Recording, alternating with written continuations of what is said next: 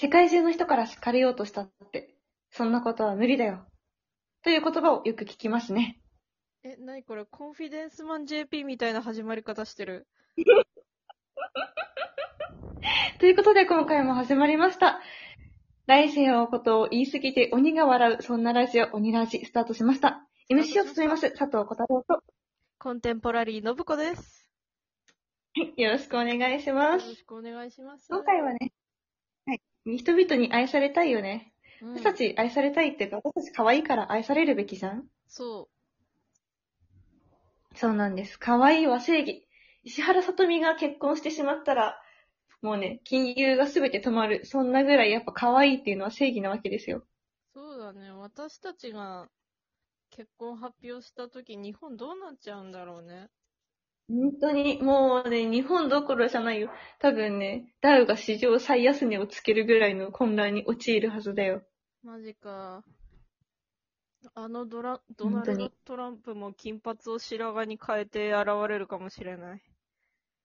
本当だよ。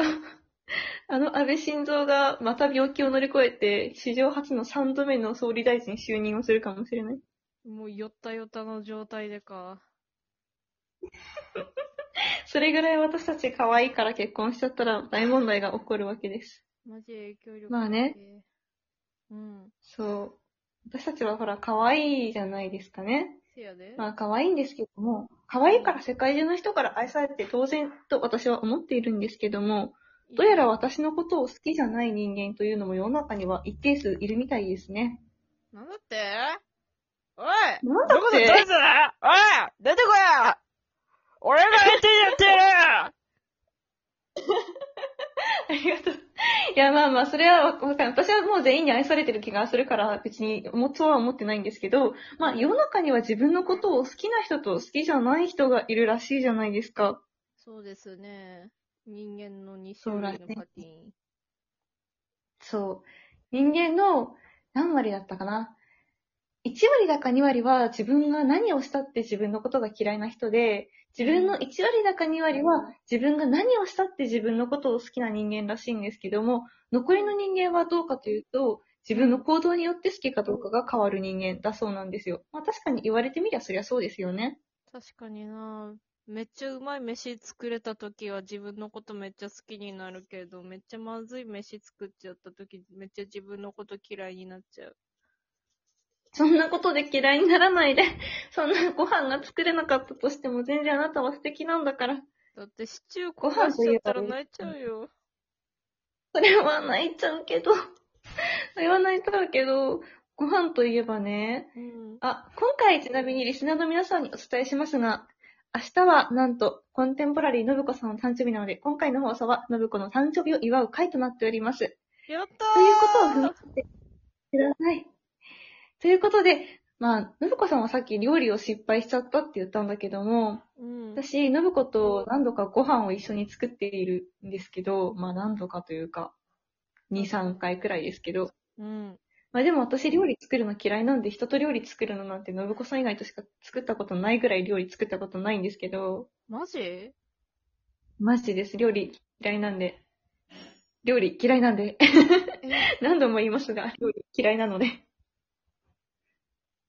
えーでも。っていうのよね。うん。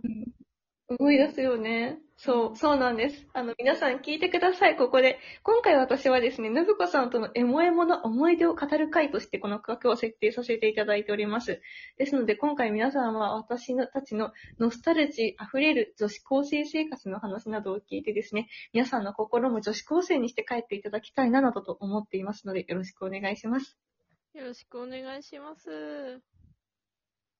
そうなんです。料理といえばね、信子さんと料理を一番最初に作ったのはね、確か、大学受験の最中ぐらいだったと思うんですよね。覚えていらっしゃいますか？オムライスです。そう。そうなんですよ。オムライスを作るということで、信子ちゃんのお家に行ったんですよね。いらっしゃいませ。問題です。そこで見たテレビは何だったでしょうか？はい、はい、はい、はい、はい、はい。はい、信子さん。吉本新喜劇。正解ですおめでとうございますありがとうございます。そうですね。二人で吉本新喜劇などを見ながらね、でオムライスを作ったわけです。続いての問題です。ででん、はい。オムライスに描いた絵柄は何だったでしょうか？はいはいはいはいはいはい。はい、のぶこさん。アニメおそ松さんのあの松のマーク。めでとうございます。やった素晴らしい。なんという正解率でしょうか。そうなんですよね。あの時、懐かしいね。おもの、おそ松さんがとっても流行っていてね。ーうん。そう、吉本新喜劇を見ながらね、本当に大学受験、二次試験前だったかな。そうだね、確か。ねえ、六すっぽ二次試験勉強しないで受けたということがね、これで分かってしまいますね。懐かしいですね。懐かしい。続いての問題です。はい。オムライスの中に入れた特別な食材、何だったでしょうか？あこれはちょっとね、回答の言い方が難しいんだけど。ラブじゃないですか。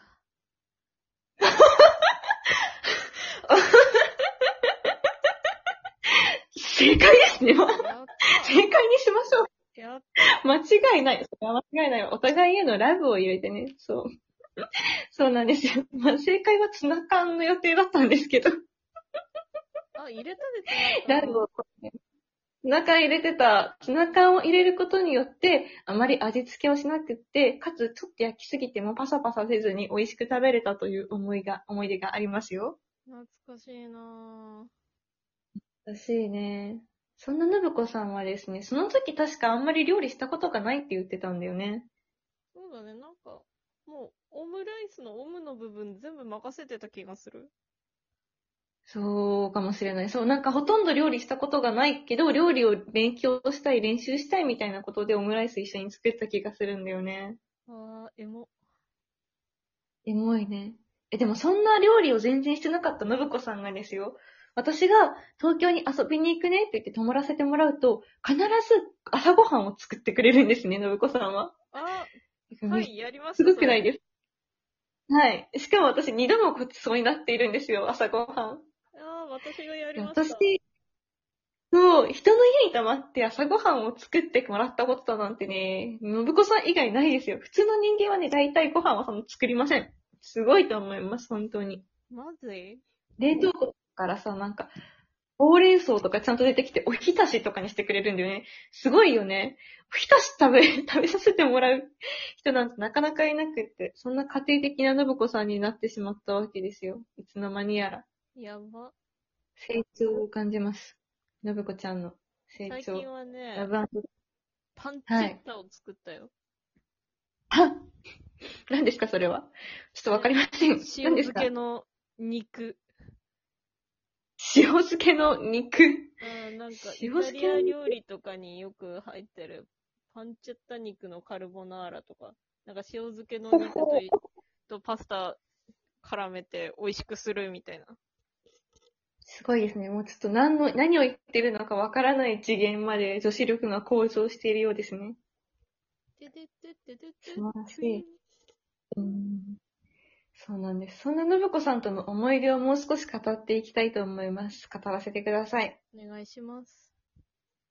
信子さんと出会ったのはですね、まあ忘れもしませんよ。あの高校に入りたて1日目か2日目、1日目は盛りましたね。2日目、3日目くらいの健康診断の日ですね。そうですね。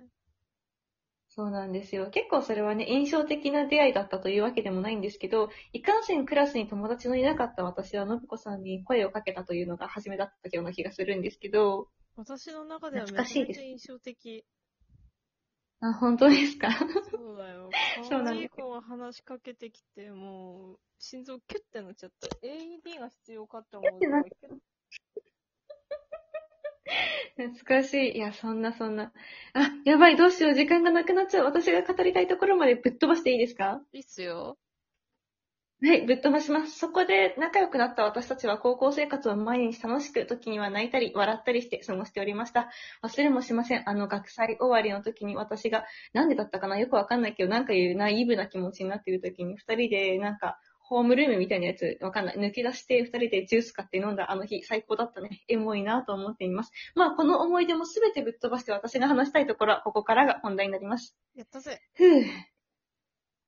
さて本題になります。ある日私はとっても悪いことをして、信子さんをとっても怒らせて、なんだっけな、多分泣かせてしまったぐらい怒らせてしまったんですよね。そんなことがあったんですよ。で、私はとっても信子さんのことが大事だったので、友達を泣かせてしまったというので悲しかったし、信子さんに嫌われるんじゃないかと思って、そう、とっても悲しくなったわけです。そんな時に信子さんは多分、仲直りの印として私にこんなことを言ってくれたんですよ。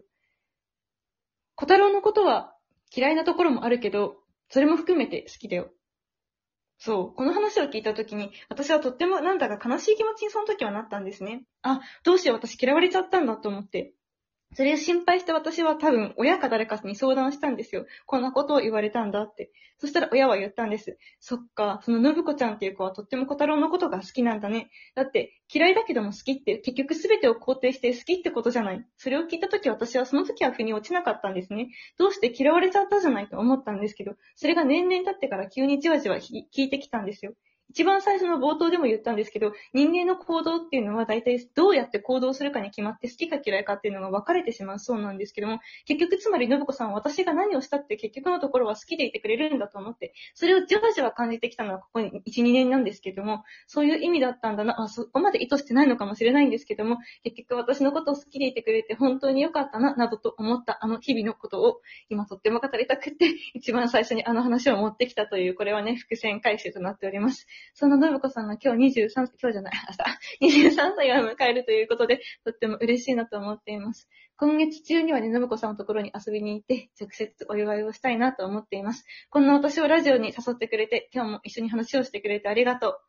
大好きだよ。これからも友達でいたいし、もし結婚式があったら絶対に私が友人代表のスピーチをしたいと思います。こんなどうしようもないところがいっぱいの私ですけど、これからも嫌いなところもあるけど大好きと思っていただければとっても嬉しいと思います。2020年